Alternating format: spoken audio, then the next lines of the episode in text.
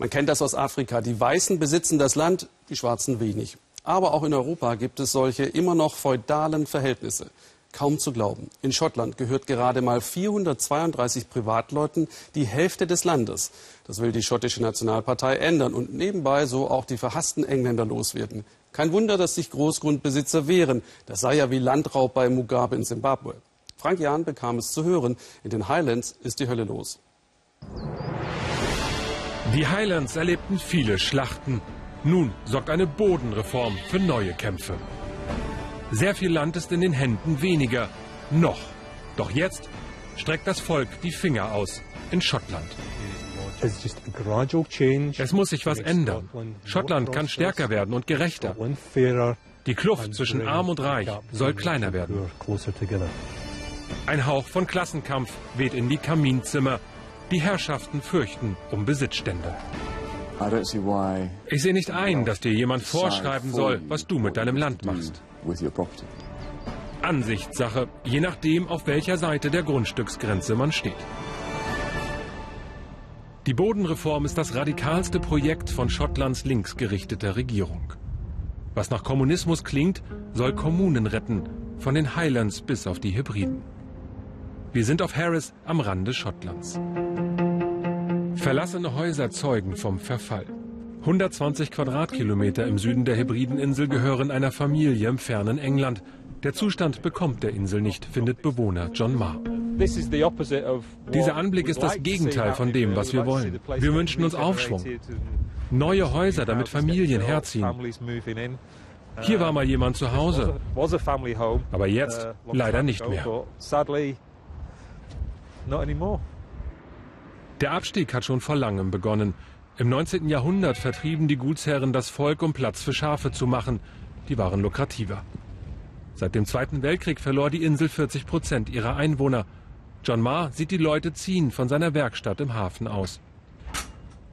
Beruflich macht er Oldtimer-Motoren flott. Nun bringt er auch die Insel auf Touren. Johns Gemeinde will das Land kaufen. Die 700 Bewohner sollen künftig das Sagen haben. Der Grundbesitzer namens Hitchcock in Südengland schere sich doch eh nicht um die Insel. Ich habe den Grundbesitzer noch nie gesehen. Er schickt nur seinen Lakai. Der kassiert die Pacht von den Farmern einmal im Jahr. Die Gemeinde will sich freikaufen. Das Geld können sie von Schottlands Regierung bekommen. Einen einstelligen Millionenbetrag wird das karge Land wohl kosten. Sie könnten Windräder aufstellen und so Geld machen. Ich möchte, dass die Leute hier Selbstvertrauen bekommen und mehr Verantwortung übernehmen. Das Schlimmste, was passieren kann, ist doch, dass alles bleibt, wie es ist. Gemeinden sagen Grundbesitzern Goodbye. Das Prinzip ist Entschädigung, nicht Enteignung. Aber die Reform ist dennoch radikal. Sie will vorschreiben, wie viel jemand besitzen darf. Und das Land soll nicht mehr nur an einen Erben gehen. Das trifft alle Großgrundbesitzer. Ein schmuckes Schloss, ein altes Wappen, ein großes Gut bei Glasgow. Das gehört dem Grafen von Annandale. Die Reform bringt sie um Hab und Gut, fürchtet der Sohn des Grafen. Nein, ich halte sie für keine gute Idee. Die Reform trifft die Familiengüter und am härtesten die kleineren. Wenn man drei Kinder hat, kann man das Land nicht durch drei teilen. Das wäre nicht wirtschaftlich. Am Ende bliebe nur alles zu verkaufen. Seit 800 Jahren halten die Annandales ihre Grafschaft beisammen. Stets ging das Land nur an einen Erben. Lord David beschäftigt etliche Angestellte. Er nutzt seine 6000 Hektar für einen Mischbetrieb aus Holzwirtschaft, Jagd und Ackerbau. Ein großer Besitz in einer Hand, das sei das Beste, meint der Lord.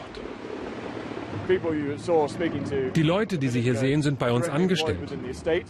Auf unserem Gelände haben wir auch eine Dachdeckerfirma. Wir schaffen Jobs, direkt und indirekt. Das ist ein Gewinn für alle Seiten. Nein, hier profitiert nur einer und das ist der Lord, widersprechen Menschen, die auf seinem Land leben. Sie dürfen durch seinen Wald laufen, aber über sein Land bestimmt der Lord allein.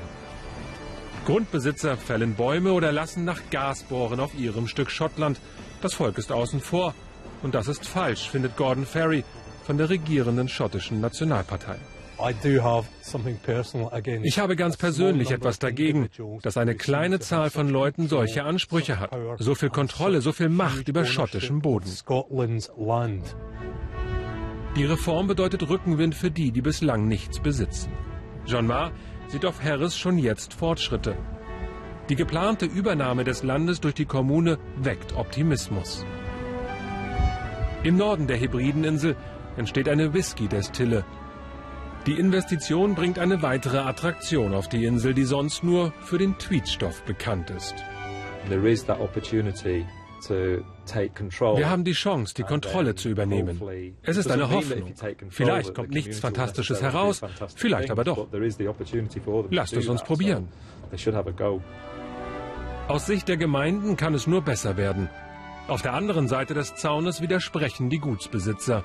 Sie streiten um die Reform, die neu abstecken soll, wem Schottland gehört.